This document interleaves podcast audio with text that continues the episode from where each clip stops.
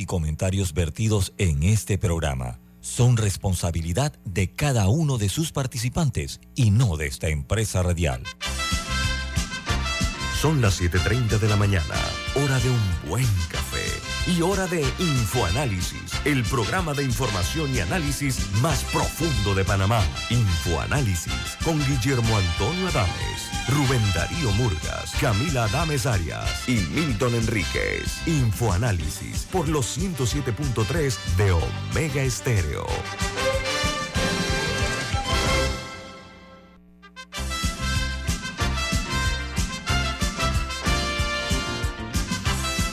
Buen día, bienvenidos. Esto es Infoanálisis, un programa para la gente inteligente. Hoy es 5 de enero del año 2023 y este programa es patrocinado por... Por Café Lavazza, un café italiano espectacular. Usted puede pedir en los mejores restaurantes, conseguir en los mejores supermercados y también pedir servicio a domicilio. Café Lavazza, un café para gente inteligente y con buen gusto, presenta Infoanálisis. Este programa se ve en directo en video a través de Facebook Live.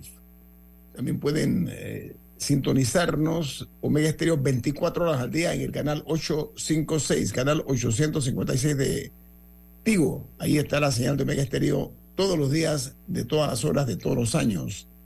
Además, estamos a su entrada disposición en la app de Omega Stereo, disponible tanto en Play Store como en App Store. Y en otra app que es gratuita, que se llama TuneIn Radio, TuneIn Radio. Y dos programas quedan colgados todos en YouTube a su entera disposición. Vamos a darle a conocer a ustedes cuáles son las noticias que hacen primera plana en los diarios más importantes del mundo. El New York Times titula La Cámara está trancada y termina su segundo día sin orador.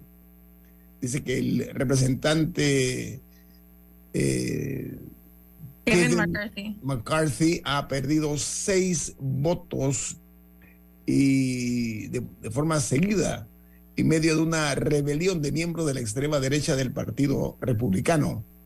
La Cámara está paralizada y sin líderes y tiene previsto su regreso hoy en horas del mediodía. El Washington Post, por su parte, titula, la Cámara, o sea, la Cámara de Representantes, se levanta nuevamente sin un orador en medio de la agitación del Partido Republicano. McCarthy ha perdido las seis papeletas cuando los enemigos eh, republicanos eh, de este personaje político están todos unidos contra él. Dice que la casa regresará hoy, pero los intransigentes que bloquean a McCarthy no están eh, escuchando a Donald Trump. No, y a todo esto, importante destacar que entre votos, McCarthy ha estado tratando de enamorar a los disidentes, haciendo todo tipo de concesiones. O sea, nada más le falta entregar su alma para ver si, si votan por él. Y de hecho, al hacer este tipo de concesiones, ha debilitado mucho su, su, su posición de manera que incluso si llega a conseguir los votos y salir, lo pueden sacar en cualquier momento, porque va, eso es una de las cosas que él está prometiendo. Ok, muy bien, continúo. El diario The Wall Street Journal titula Amazon despedirá a más de 18 mil trabajadores. Así que es la mayor cantidad en la ola tecnológica. Los recortes están centrados en el personal corporativo de la empresa y superan una proyección anterior que se hizo. Mientras en Colombia dice que el presidente Gustavo Petro suspende el decreto del cese al fuego con el Ejército de Liberación Nacional ELN, pero insiste en pactar una tregua. Eh, dice que el ministro de Interior ha anunciado que las próximas conversaciones esperan discutir las condiciones del acuerdo. Mientras en Guatemala, más de 3.000 demandas relacionadas a delitos sexuales en contra de menores de edad fueron registradas durante el año 2022. Se registraron eh, aproximadamente 13 denuncias al día, lo que representa 500, perdón, 300, sí, perdón, 584 mensuales en Guatemala. Mientras en Ucrania dice que para las tropas rusas el uso del teléfono celular es todo un peligro persistente y hasta letal. Ucrania apunta a los soldados eh, rusos identificando sus señales telefónicas y que a pesar de los, eh, de las, los resultados mortales, las tropas rusas siguen desafiando la prohibición de no usar los teléfonos celulares para comunicarse con sus familiares, sospecho.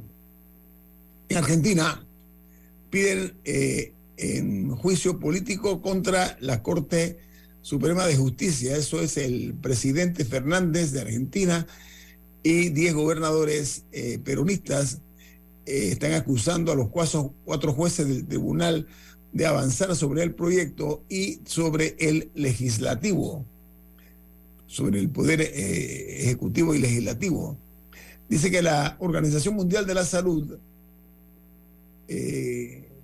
cree que las, las cifras que está dando China no reflejan el verdadero impacto del COVID-19 en ese país y le piden a China mayor cantidad de datos rápidos y fiables y apoyar pues las restricciones en Europa, la decisión que acaba de anunciar la Organización Mundial de la Salud.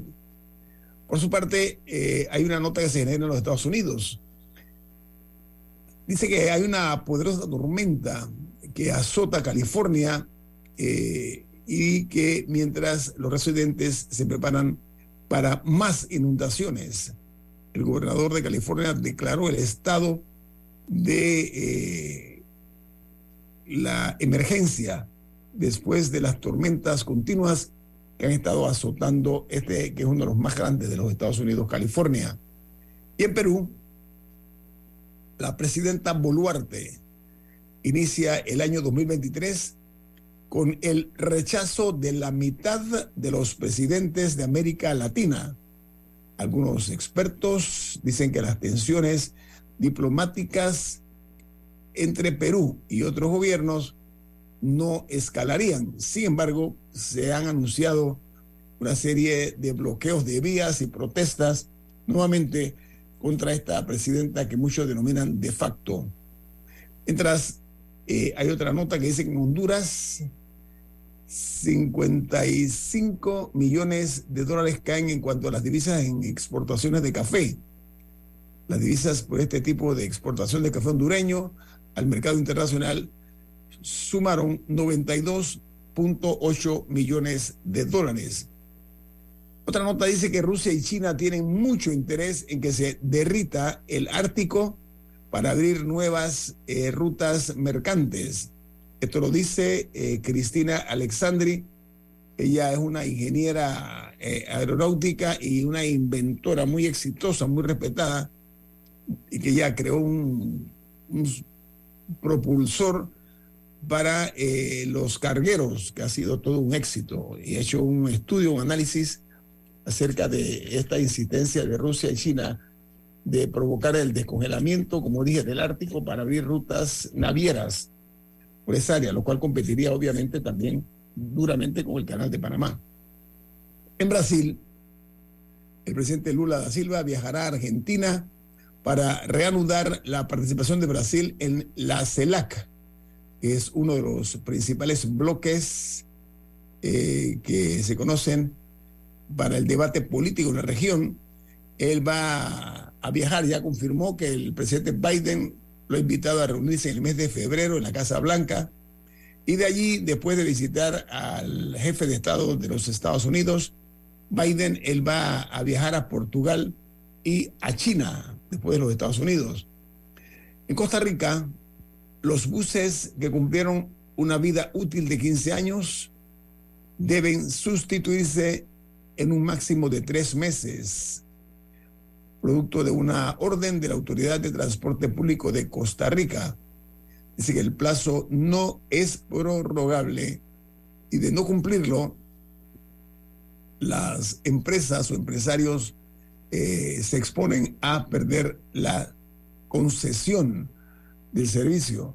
Ojalá en Panamá hubiésemos de una vez y por todas aplicado eso. Sin embargo, estamos viendo, y esto lo advierto, mayor cantidad de diablos rojos de diablos verdes dando el servicio y provocando aquellos viejos eh, temores que habían antes de la aparición del sistema actual de transporte eh, del Estado. En Chile es preocupante el alza de los homicidios en el país. Dice que 41% más que en el año 2022 en comparación con el año 2021 fue la cifra oficial. Las víctimas fueron 922 en 842 casos de acuerdo a la información que se generó por parte de los carabineros, que es como la Policía Nacional en otros países. Mientras en Nicaragua, más de 43 mil nicaragüenses salieron de Costa Rica en el mes de diciembre y entraron solo 27 mil. Añade que el flujo de salidas, de las salidas y los ingresos fue de más de 70 eh, mil personas para irse de vacaciones en Navidades y en las festividades del nuevo año. Mientras en Bolivia, un exministro boliviano fue condenado a siete años de prisión en los Estados Unidos de América por los delitos de sobornos y lavado de dinero. Este exministro se ha anunciado que eh, ha provocado que, Bolivia eh, buscará su extradición una vez cumpla su sentencia de cárcel en los Estados Unidos. Él era de ministro de la señora Yáñez, ¿te acuerdan de ella, no? Bueno, él fue ministro en ese gobierno. En México, tras un motín en el que 30 reos de alta peligrosidad se fugaron del penal, esto es en Ciudad Juárez, las autoridades allanaron, y adivinen qué, detectaron, entre otras cosas, 10 celdas de lujo, celdas VIP, que contenían jacuzzi, caja fuerte, número importante de armas de fuego, celulares y grandes cantidades de alcohol. O sea que estos eran unos capos de lo que se conocen como los uh, cárteles en México y vivían de una forma muy cómoda y les daban también oportunidades de que damas del buen vivir que fueran a visitarlos de una forma eh, casi que eh, constante, ¿no? Estos reos se fugaron después de un ataque armado por parte de, los grupos de los cárteles. Así que eso se encontró en México y eso se da también en muchas otras cárceles, ¿no? Eh, no únicamente de México, sino también de América Latina. Bueno, aquí termino con las noticias. No sé si Camila o Milton tiene alguna noticia internacional que quieran agregar al, reporte este que estamos dando nosotros de, de las primeras planas de los diarios eh, más eh, del mundo. No, nada más quería recordar eh, con el lío que tiene la Cámara de Representantes en Estados Unidos, es que eso podría seguir andando por semanas, porque el récord del mayor número, porque como funciona el sistema es que tienes que seguir votando hasta que alguien salga, hasta que alguien saque los 218. Los demócratas, que tienen 212 miembros, han estado firmes en, y han estado yendo los 212 y votando por un demócrata. Eh, el problema es el Partido Republicano y el récord de mayores votaciones es de, no recuerdo qué año, pero son 130 y algo. Y apenas vamos por seis. Así que si los últimos seis. Sí, o sea, pero la de 130 y algo creo que es como del 1800, yo no sé ni qué. pero Camila, si los.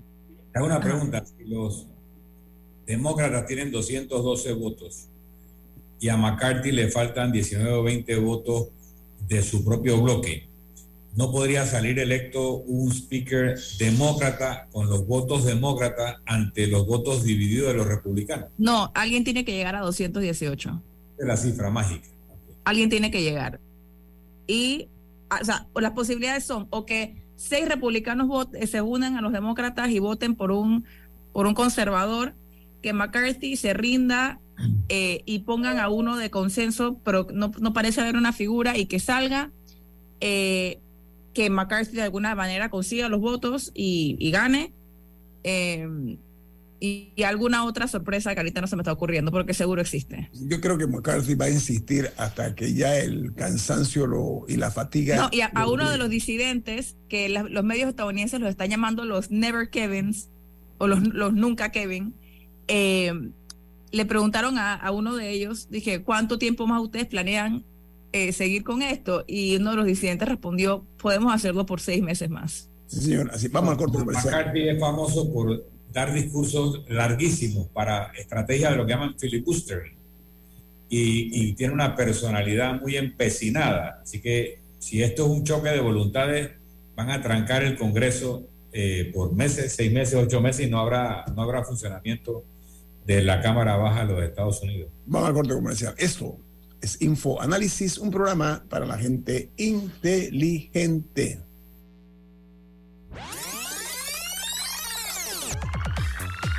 Omega Stereo tiene una nueva app. Descárgala en Play Store y App Store totalmente gratis. Escucha Omega Stereo las 24 horas donde estés con nuestra nueva app. Omega Estéreo, cadena nacional. Ya viene InfoAnálisis, el programa para gente inteligente como usted.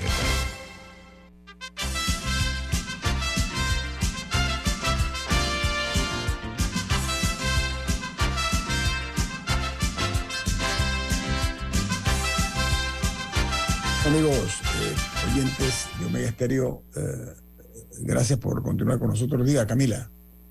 Te quería traer un tema a la mesa. Varios gobernadores han emitido decretos eh, y alcaldes, no sé, no sé, también, sobre el uso de playas en sus áreas. Destaquemos varias cosas. Uno, imponen unos horarios que considero algo arbitrarios. Por ejemplo, hay unos que han puesto horarios de 6 a 5 de la tarde. 5 de la tarde es una excelente hora para ir a la playa, porque de como de 4 en adelante es cuando el sol ya bajó y uno puede ir de manera más segura para su piel. Entonces, número uno, ponen estos horarios y también eh, se han instalado una serie de restricciones por parte de la policía con retenes, que prohibiciones de llevar alcohol a la playa, yo eh, podría entender la del vidrio, porque eso sí es algo peligroso, o sea, de, llevar envases de vidrio, porque eso sí es peligroso por una persona que lo pise en la arena o que quede el vidrio, esa la entiendo. Pero estas prohibiciones en general, que no se puede llevar ni alcohol y que, que no puedes hacer, que no puedes hacer, que no puedes hacer, que no puedes hacer, eh, han llamado mucho, mucho la atención, particularmente en esta época de verano, que es cuando más se van a utilizar las playas, y que no parece haber una, una justificación eh, sensata por parte de las autoridades de por qué han tenido que hacer estas, estas medidas y quería poner el tema sobre la mesa. Ahora el defensor también, ah, y una cosa más, el defensor del pueblo, Eduardo Leblanc, anunció que iba a demandar por inconstitucional varios de estos decretos. Miren, yo pienso que esto es un acto que mucha gente lo puede tomar como de provocación, porque en estos eh, meses por venir, y el actual es un mes de verano, que es cuando miles de panameños deciden ir a la playa. Yo creo que deben poner sus esfuerzos. Yo estoy de acuerdo también con, que el vidrio no sea admitido, pero lo que deben esforzarse las autoridades, las municipales, la policía, etcétera, es lograr que la gente que ensucia las playas, ellos mismos las limpien. Esto es, los que llevan envases de plástico, los que van eh, derramando por todas partes desechos, que ellos mismos las recojan, que sean que hagan su propia limpieza de lo que ensucian. Creo que se puede comenzar por allí. Entonces, eh, ir haciendo este tipo de, medidas, eh, yo creo que eso es eh, echarle un poquito o mucha gasolina a un pequeño fueguito que se está provocando y sería de repente una provocación para no pocos, porque repito, la libertad de circulación de la gente está ahí. Pero preocúpense, señores, en ayudar al medio ambiente para que la gente tome conciencia de no botar, sobre todo plásticos, en las playas. Pero, es que también, o sea, claramente es mucho más fácil decir nadie va. Pero como le estaba diciendo unos compañeros ayer, es como si, la, como si el tránsito dijeran y que, ¿sabes qué? De noche hay muchos accidentes, así que nadie maneja después de las nueve de la noche. O sea, por tres revoltosos que dejan basura en la playa o que se emborrachan y causan problemas en las comunidades. Y entonces ahora nadie puede ir a la playa después de las nadie puede ver el atardecer en la playa. Nadie puede ir después de las 5 de la tarde. Eso no tiene sentido. Lo que tienen que hacer es, es un problema de, de que no hay suficientes guardavidas. Entrénenlos y contraten a gente por parte del Ministerio de Gobierno o las gobernaciones o quien sea que le toca. Que la gente tira basura, pongan las autoridades ahí y que los multen en el lugar, que los multen de una vez. Que hay problemas de gente borracha, que la bien que vayan y recojan a esas personas revoltosas. Pero estas prohibiciones generales no, para mí no, se justifica. Las, las, autoridades simplemente tienen que hacer su trabajo en, en el lugar cuando ocurren incidentes. Yo pienso que tenemos un grave problema en general con autoridades que nunca se han leído la Constitución, no conocen la Constitución.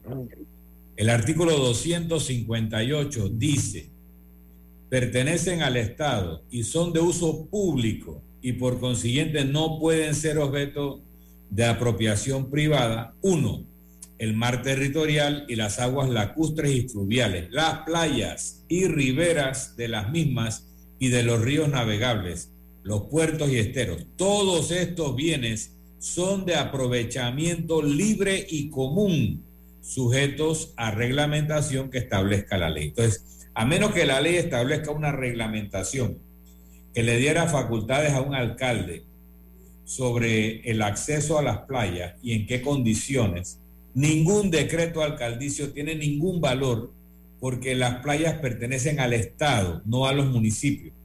Y en todo caso, tendría que haber una reglamentación de seguridad, etcétera, de una autoridad competente mediante ley que determine el acceso a las playas con algún nivel de restricción.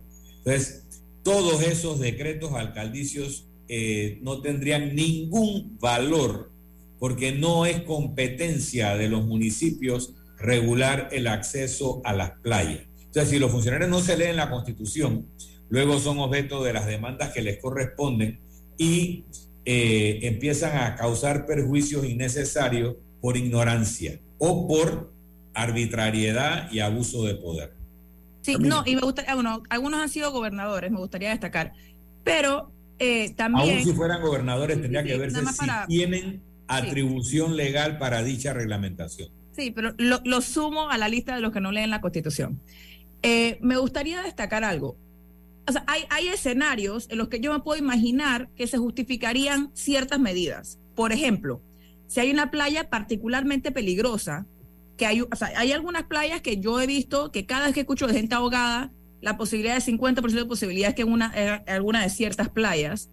Entonces, si fuera un tema, dice que esta playa en particular tiene oleajes muy fuertes y, y, no puede haber gente bañándose si no hay un guardavidas, o sea, después de las... Eso yo, yo, o sea, si fuera una justificación así, yo creo que sería un poquito entendible, o sea, sería un tema de te vas a ahogar.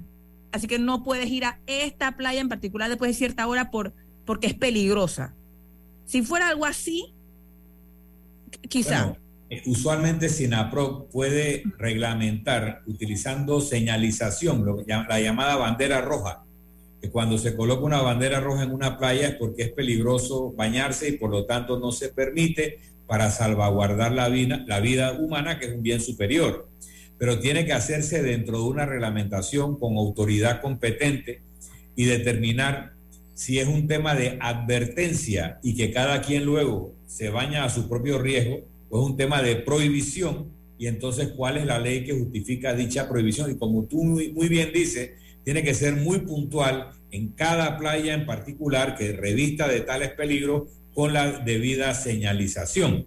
Pero no es que yo mando un decreto que nadie se puede bañar en la playa después de las 5 de la tarde, porque eso es arbitrario e inconstitucional. Y pienso yo que un poco perezoso, porque eso significa que, que, no puedes mantener el orden y que por eso que estás haciendo eso. O sea, que no tienes la capacidad o, o, o, no quieres mantener el orden como autoridad. Entonces lo más fácil es decir que no vaya nadie y así todo el mundo se puede ir a las 5 para su casa.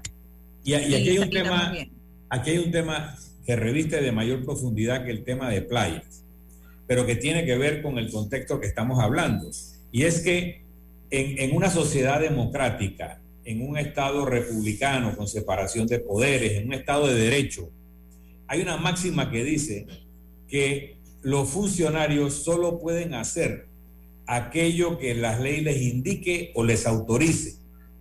Y los particulares pueden hacer todo aquello que la ley no prohíba.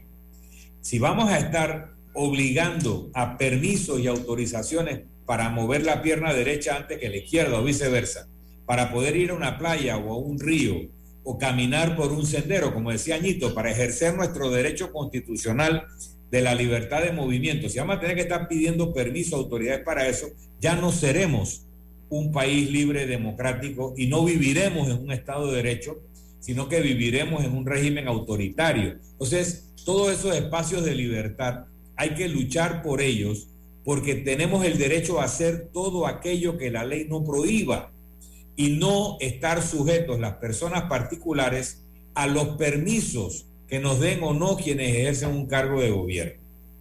Sí, a eso hay una oyente que comentó, las, las playas están tan sucias que no dan ganas de quedarse y la gente tira basura porque sí, porque no hay botes de basura. Y nada, se molestan cuando les dicen que no la boten en la playa. Bueno, para eso es que eh, debería, eh, y yo estoy de acuerdo que eso es, un problema, para eso la autoridad tiene que estar ahí. Y usted tiró basura, multa de 50 dólares. Tiró, lo recoge y multa de 50 dólares para que vean que rápidamente se limpian las playas. O sea, tiene que haber una autoridad ahí que, que, que, o sea, que mantenga el orden, pero eso no es de que nadie lleve nada a la playa, no, porque somos personas civilizadas a las que deberíamos poder, que una vez que, que vemos que hay consecuencias por ciertas acciones, dejar de, de realizar esas acciones de manera consciente. Yo pensaba, Entonces, o sea, es, es más fácil decir que nadie lleve nada. Yo estaba esperanzado en que la competencia de disparates quedara en el año 2022, que no se, no se repitiera este tipo de, de situaciones eh, y decisiones infundadas.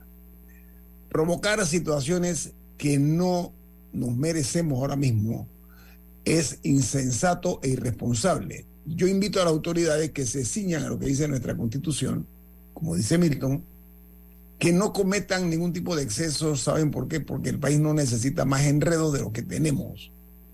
Y esto es un llamado de atención que hago para que cada uno cumpla con su objetivo. Pero yo les propongo que en lugar de hacer este tipo de actos impensados, que se preocupen por convencer y garantizar y darle seguimiento a que todas las personas que van a las playas con elementos de plástico, que los no los tiren a la playa. Por ahí podríamos comenzar a hacer patria.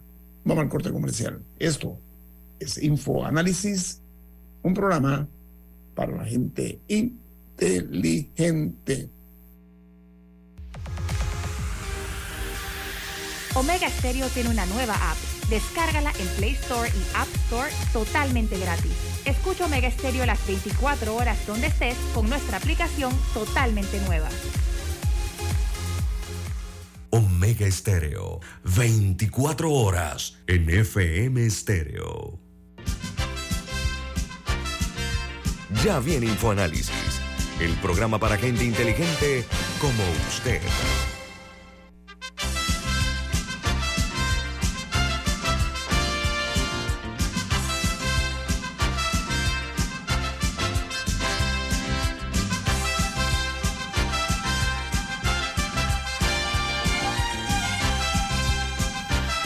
Amigos, eh, continuamos aquí en Infoanálisis tocando las cosas importantes del acontecer eh, nacional.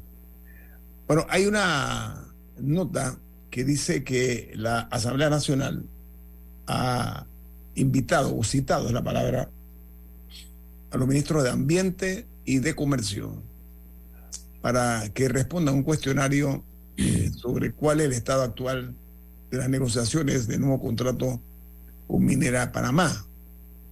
Eh, esto eh, todavía sigue alimentando el morbo, pero sobre todo la especulación, eh, la forma como se ha manejado con, un grado de oscurantismo, de silencio, de, de, no sé, no sé, no sé a qué obedece esa estrategia de no decirle a la comunidad o a la opinión pública es lo que se está haciendo con relación a este tema tan sensitivo. No sé, Milton y Camila, ¿qué opinión tienen ustedes? esta citación a los dos ministros estos para que ellos vayan a la Asamblea a explicar.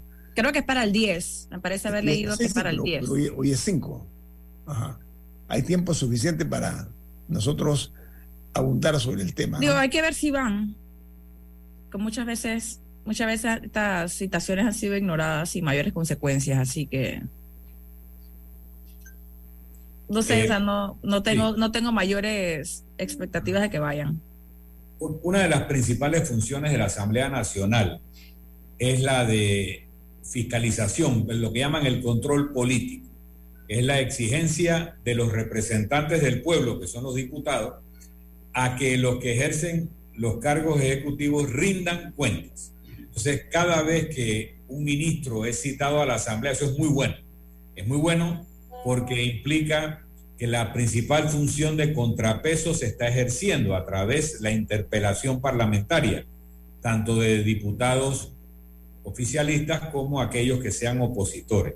Ahora, si uno ve eh, el discurso del presidente de la Asamblea, que es PRD, pero que está empezando a manifestarse un poco contestatario de la gestión de su propio gobierno, no sabemos si esto es una citación en buena fe por la preocupación ambiental, por la preocupación de eh, si Panamá debe ser o no un país minero, por la intención de iniciar un proceso de discutir un nuevo código minero que Panamá necesita. Eso sería muy bueno. Ahora, si esto es solamente eh, mostrar las garras para decir, vamos a, que sientas el peso de los diputados eh, ante el Ejecutivo, pues sería una charada, pero si realmente hay una voluntad de hacer preguntas y exigir respuestas a lo que están llevando a cabo una negociación que a mí me parece impropia eh, con una empresa minera cuyo contrato fue eh, anulado por la Corte Suprema a finales del 2017, que sin embargo siguió operando sin contrato y sin ley minera, como si estuviera extrayendo bienes propios cuando estuvo extrayendo patrimonio nacional. Todo lo que está en el subsuelo pertenece al Estado según la Constitución y eso lo sabe la empresa.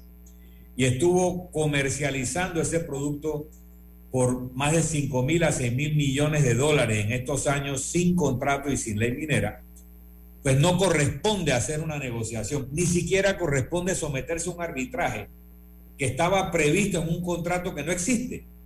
El arbitraje al que la empresa minera quiere hacer concurrir al Estado panameño, no tiene asidero porque para que se pueda concurrir a un arbitraje tiene que haber una norma, un contrato, una relación que diga que esa es una vía de resolución de conflictos, pero es que aquí no hay conflicto.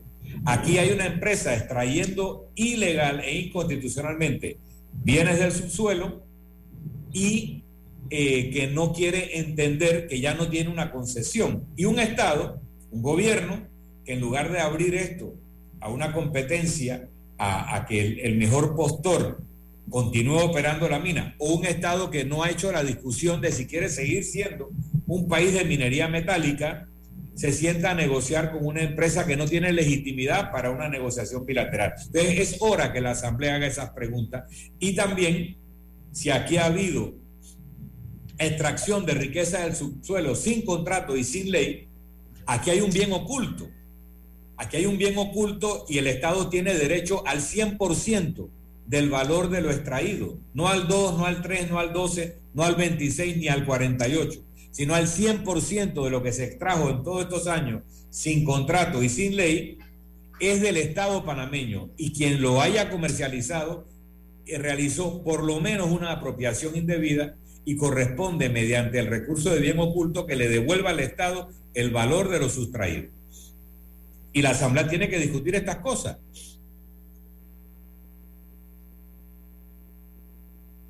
Digo, hay que ver también si una vez se culmine la, negociación, hay que ver cuáles son las intenciones de, o sea, si ellos la aprobarían, si no, si hay una negociación por detrás para tratar de asegurar el, eh, el apoyo de los mismos, porque ellos no lo pueden modificar, pero sí lo pueden aprobar o rechazar.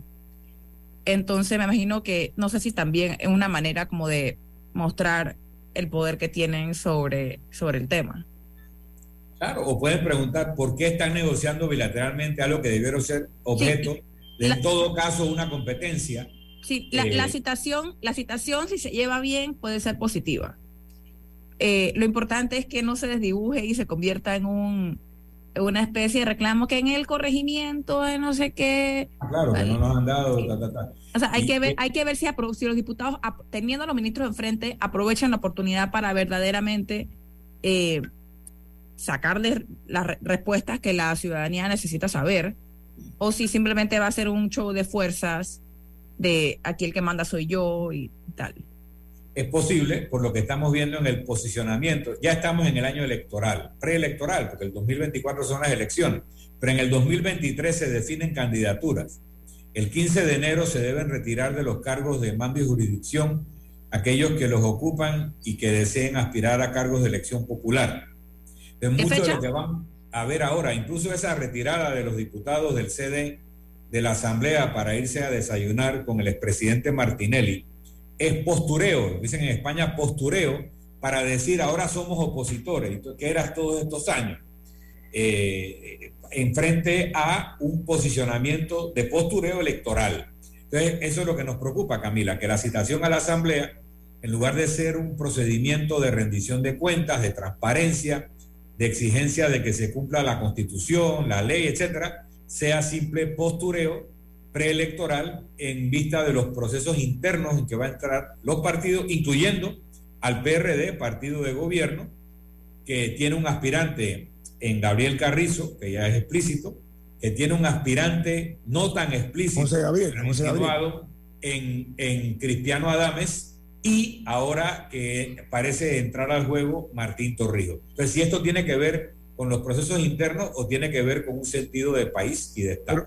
Pero hay una realidad, mire, eh, tenemos una asamblea eh, que ha sido eh, carente de talante, le ha faltado personalidad, le ha faltado decisión, porque cuando invitan a algún ministro, dependiendo de los intereses de la mayoría de la asamblea,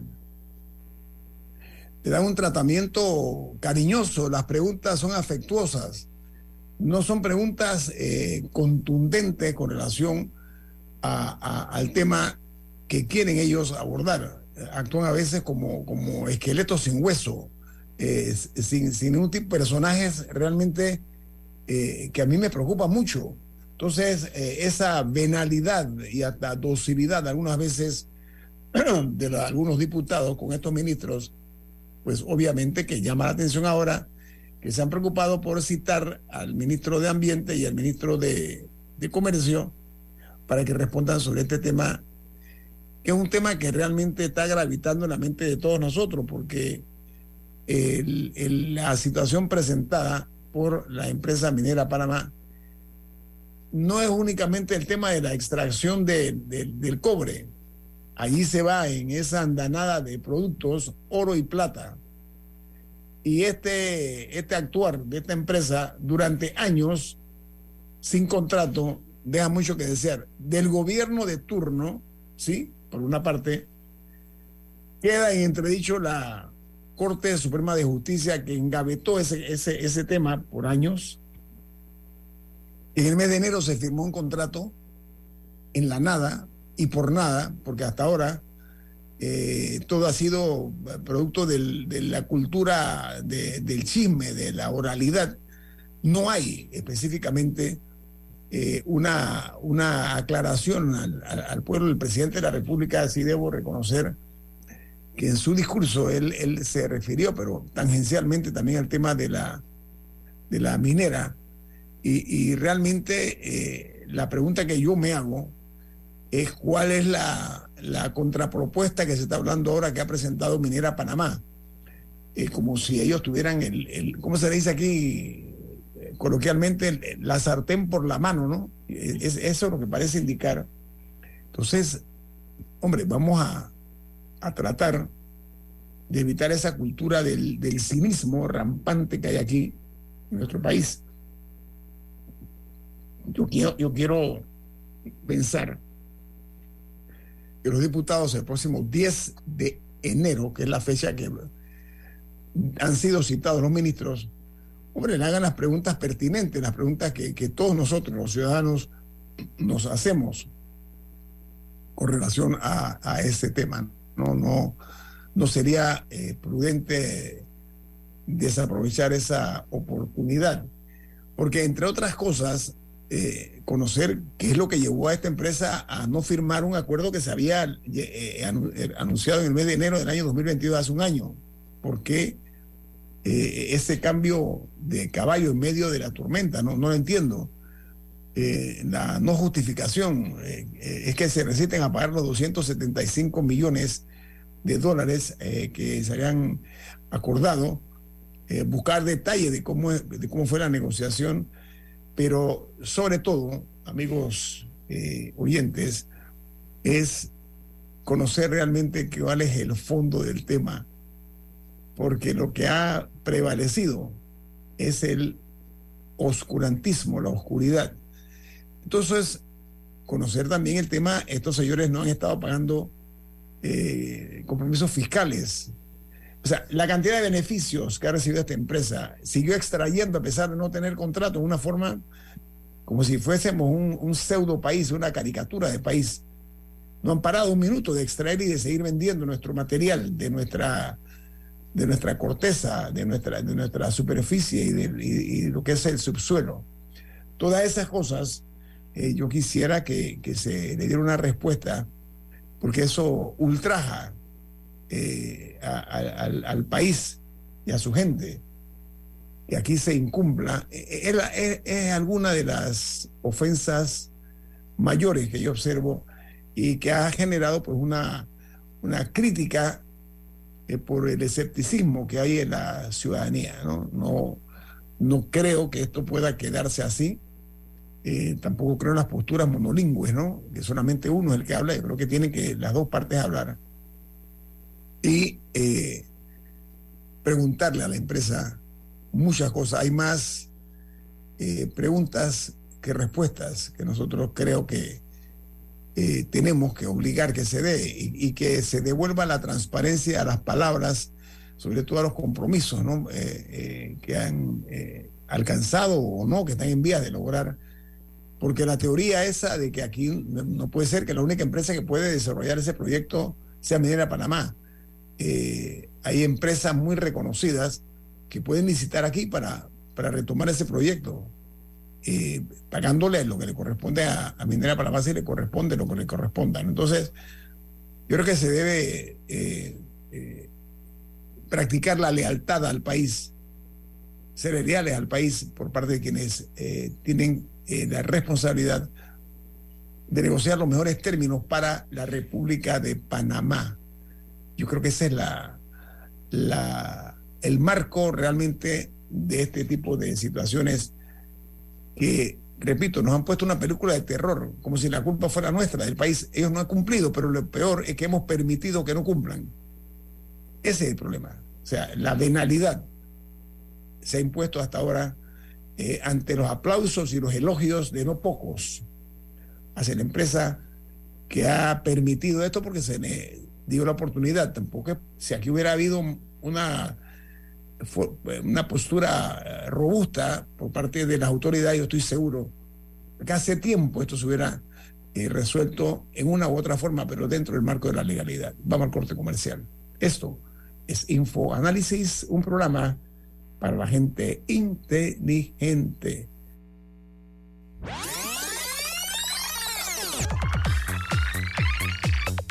Omega Stereo tiene una nueva app. Descárgala en Play Store y App Store totalmente gratis. Escucha Omega Stereo las 24 horas donde estés con nuestra aplicación 100% renovada. ¿Les suena esto? Ofertas, pedidos, facturas, órdenes de compra, entrega, contratos, recibos, etc. Los documentos importantes están ahí, en algún lugar. Ojalá supiera dónde y cómo encontrarlos cuando realmente los necesita, sin perder tiempo. Ha llegado la hora de la gestión documental electrónica. Los documentos se escanean y guardan digitalmente de forma automática y centralizada. Llámenos al 209-4997 para un demo sin compromiso. Solutexa, expertos en digitalización y gestión documental. Ya viene InfoAnálisis, el programa para gente inteligente como usted.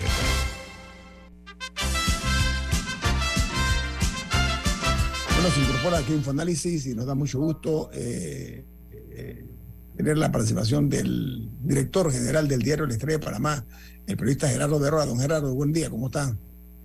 Buenos días, don Guillermo, buenos días, Milton, buenos días, Camila, buenos días a los oyentes de Omega Estéreo.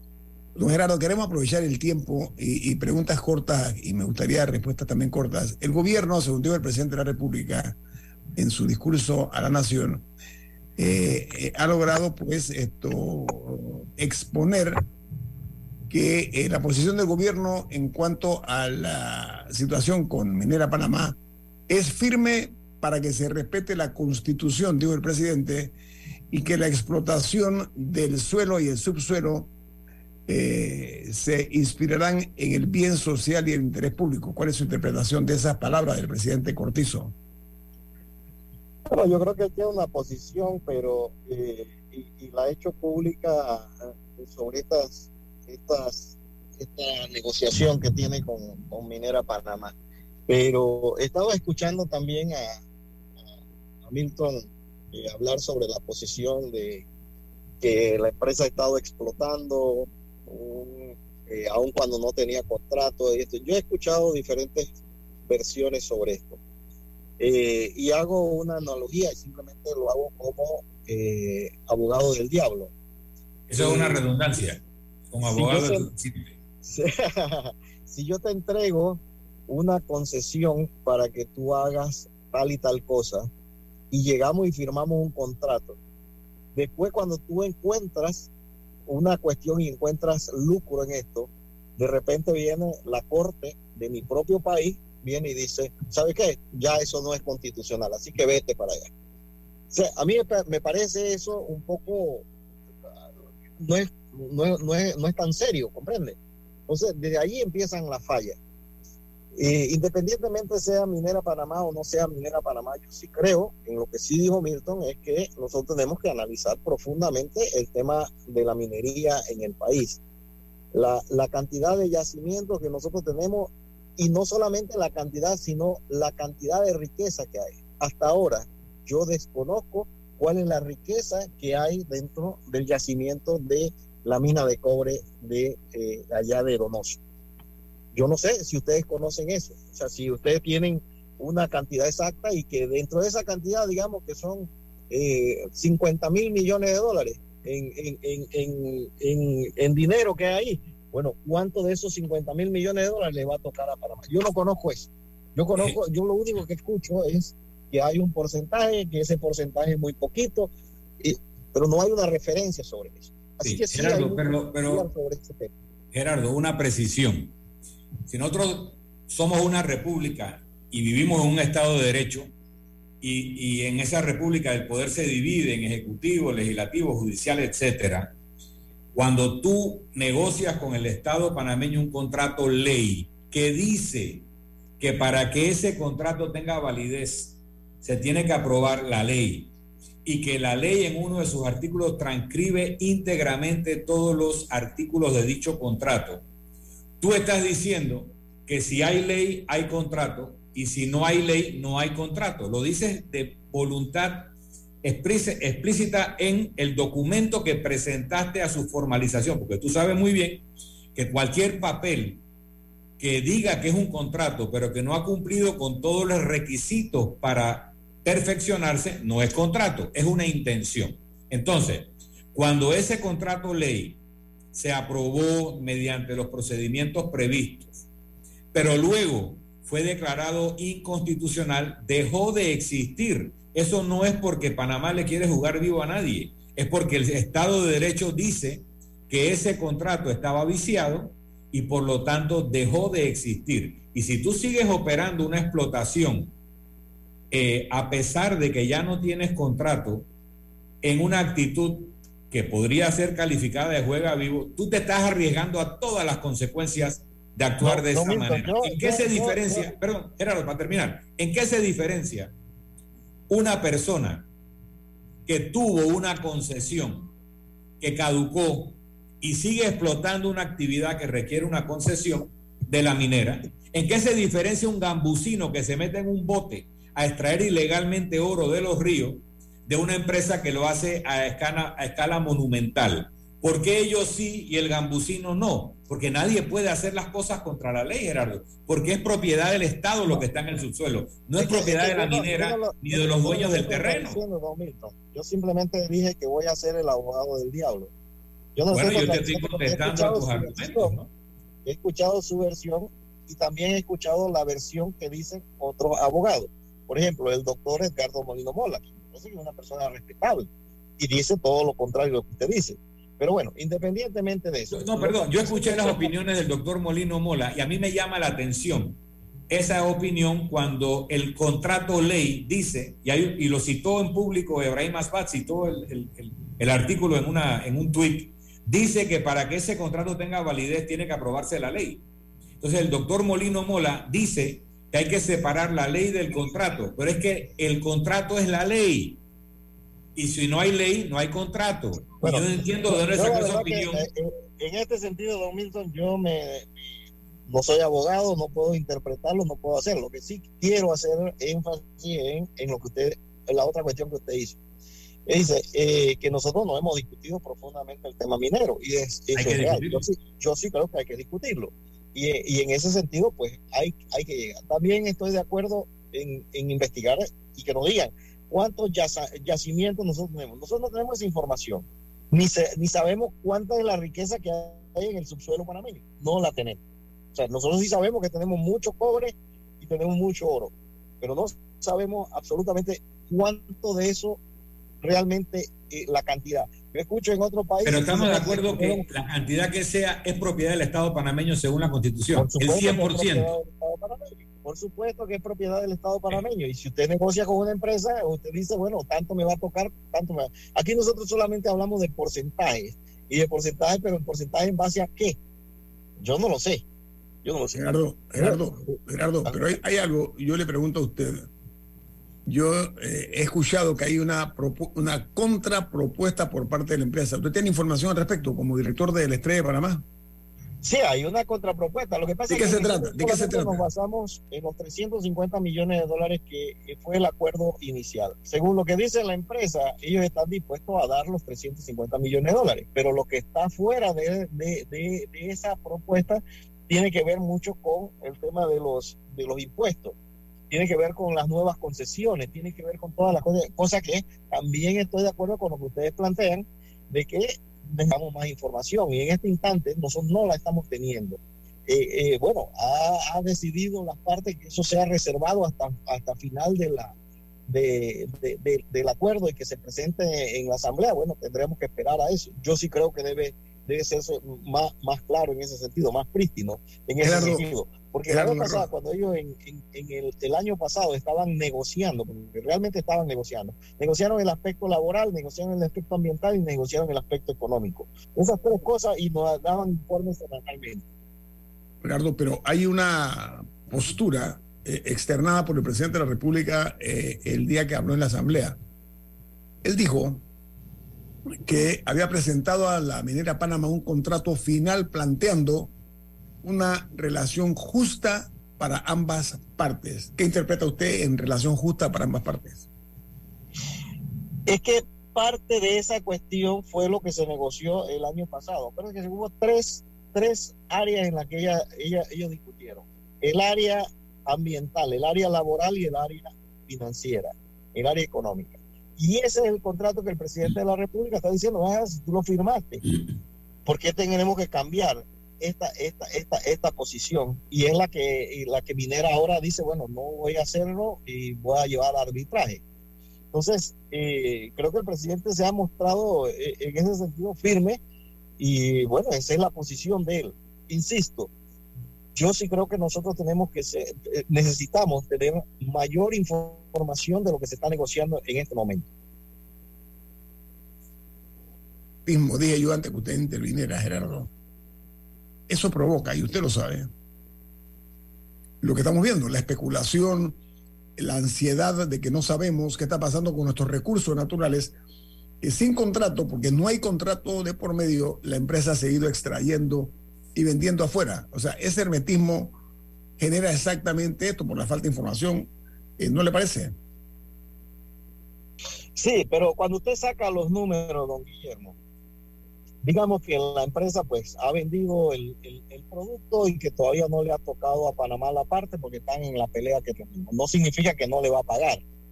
Eh, lo otro es que eh, ahora mismo hay eh, 7 mil empleos que están allí.